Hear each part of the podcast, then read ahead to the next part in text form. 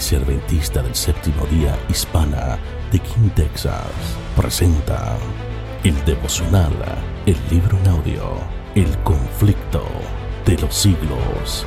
Bienvenidos a un espacio de meditación donde su corazón será lleno de esperanza.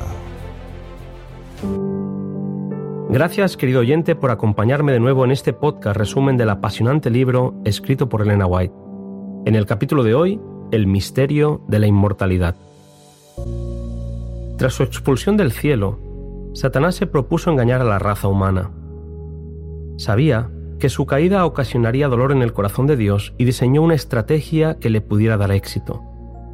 Sin presentarse con su verdadero carácter, puesto que esto hubiera ocasionado que Adán y Eva lo rechazaran, usó el disfraz y el engaño para hacerse pasar por quien no era. Con que Dios os ha dicho, no comáis de todo árbol del huerto, Génesis 3.1. Fue la pregunta con la que entabló diálogo con Eva. Ya la tenía en su trampa. Le hizo ver que Dios era egoísta, restrictivo y mentiroso, haciéndole dudar del que antes había sido su amante creador. Dios había advertido a la pareja que si comían del fruto con certeza iban a morir. La atrevida serpiente declaró, no moriréis. Ellos aceptaron creer al que mintió y desobedecer al que había dicho la verdad.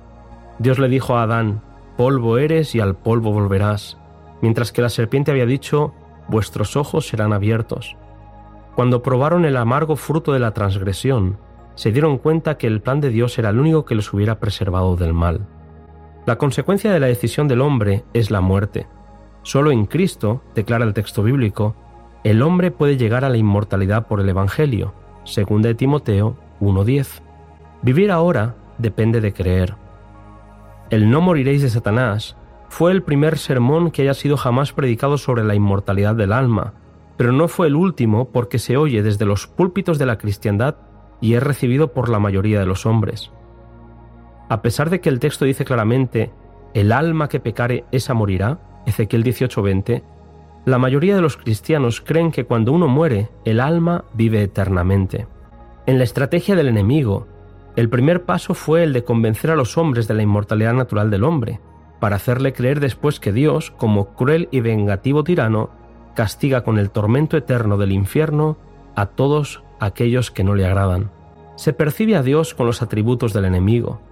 El gran seductor se esfuerza en atribuir su propia crueldad a nuestro Padre Celestial, presentando un mundo de libertad que en realidad no es más que una cruel servidumbre que lleva a la muerte. Es repugnante pensar que la cruel enseñanza según la cual los impíos son atormentados con fuego y azufre en un infierno que arde eternamente y por los pecados de una corta vida terrenal deben sufrir tormentos, es predicado en los púlpitos de la cristiandad. La Biblia es clara cuando Dios declara, Vivo yo, dice Jehová el Señor, que no me complazco en la muerte del inicuo, sino antes en que vuelva el inicuo de su camino y viva. Volveos, volveos de vuestros malos caminos, pues ¿por qué habéis de morir, oh casa de Israel? Ezequiel 33:11. ¿Puede acaso el grito horrorizado del que sufre ser música para los oídos de aquel que es amor infinito? Como bien dice Elena White, es incalculable el daño que ha producido la herejía de los tormentos eternos. Los hombres rechazan al Dios del terror sin conocer al Dios de amor, de bondad y de misericordia que presenta la Biblia. Estas ideas espantosas se han propagado por el mundo desde los púlpitos, consiguiendo que miles y hasta millones se hagan escépticos y dejen de creer. Es verdaderamente inexplicable que los ministros de Cristo hayan aceptado esta herejía y la hayan proclamado, pero es el peligro que tiene el alejarse de la palabra y aceptar falsas enseñanzas. Otra falsa enseñanza es justamente la contraria. Suponiendo que el alma es inmortal y siendo que Dios es amor, hay quienes no ven otra alternativa, toda la humanidad será finalmente salvada. Así, se estimula que vivamos vidas desordenadas sin tomarnos en serio la obra del Espíritu en nosotros. La intención del enemigo con tales sofismas es engañar a muchos y arrullarlos en una cuna de seguridad que los llevará a la destrucción. Elena White se opone a tal visión al afirmar lo siguiente. Los que se lisonjean con la idea de que Dios es demasiado misericordioso para ejecutar su justicia contra los pecadores, no tienen más que mirar a la cruz del Calvario. La muerte del Inmaculado Hijo de Dios testifica que la paga del pecado es muerte. Dios es amor.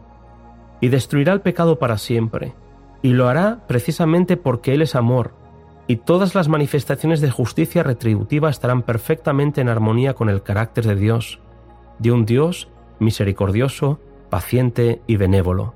Mi querido amigo, Dios no fuerza a nadie porque se complace en una relación de amor. Quiere que se le aprecie por lo que es, por su sabiduría y por su amor. La eternidad es para aquellos que se sienten atraídos por sus atributos de bondad, misericordia y amor, y viven poniendo en práctica estos principios. Si Dios ejecuta su justicia sobre los malos, es para el bien del universo, y hasta para el bien de aquellos sobre quienes recaen sus juicios. Él quisiera hacerlos felices, si pudiera hacerlo de acuerdo con las leyes de su gobierno y la justicia de su carácter. Pero ellos desprecian su amor, invalidan su ley y rechazan su misericordia. Elena White afirma, la verdad no agradará nunca al mentiroso, la mansedumbre no satisfará jamás a la vanidad y el orgullo, la pureza no puede ser aceptada por el disoluto, el amor desinteresado no tiene atractivo para el egoísta. ¿Qué goces podría ofrecer el cielo a los que están completamente absorbidos en los intereses egoístas de la tierra? Una vida de rebelión contra Dios los ha inhabilitado para el cielo. La pureza, la santidad y la paz que reinan allí serían para ellos un tormento. La gloria de Dios un fuego consumidor. Ansiarían huir de aquel santo lugar. Desearían que la destrucción los cubriese de la faz de aquel que murió para redimirlos. La suerte de los malos queda determinada por la propia elección de ellos. Su exclusión del cielo es un acto de su propia voluntad y es un acto de justicia y misericordia por parte de Dios. Es cierto que a consecuencia del pecado de Adán, la muerte pasó a toda la raza humana, pero en ningún pasaje de las Santas Escrituras se encuentra declaración alguna de que los justos reciban su recompensa y los malos su castigo en el momento de la muerte. La Biblia enseña a las claras que los muertos no van inmediatamente al cielo, se les presenta como si estuvieran durmiendo hasta el día de la resurrección. Largo o corto, el tiempo no les parecerá más que un momento. Duermen hasta que la trompeta de Dios los despierte para entrar en una gloriosa inmortalidad. La teoría de la inmortalidad del alma fue una de aquellas falsas doctrinas que vinieron del paganismo y quedaron incorporadas en el cristianismo. La Biblia enseña con claridad que tiene que haber resurrección, así de justos como de injustos. Hechos 24:15. Jesús afirma en el Evangelio de Juan que todos los que están en los sepulcros oirán su voz, y los que hicieron el bien saldrán a resurrección de vida, mas los que hicieron el mal a resurrección de condenación. Juan 5, versículos 28 y 29.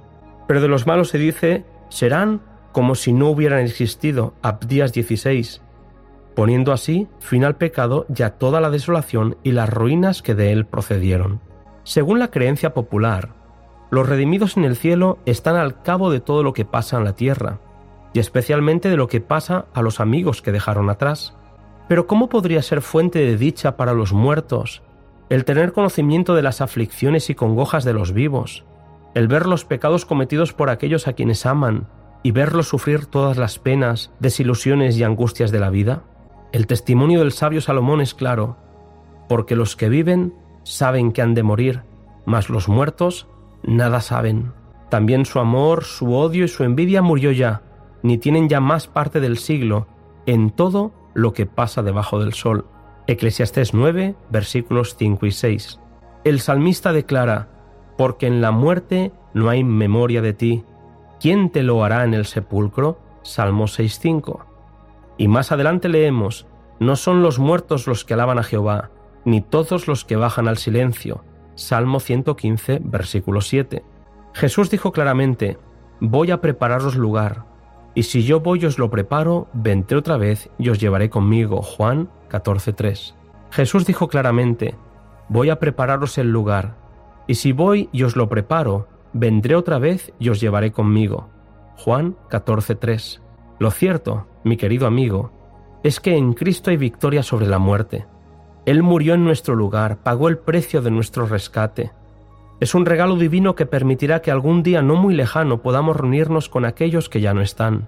Así lo declara la Biblia, porque sonará la trompeta y los muertos resucitarán incorruptibles, porque es necesario que este cuerpo corruptible se revista de incorrupción, y que este cuerpo mortal sea revestido de inmortalidad.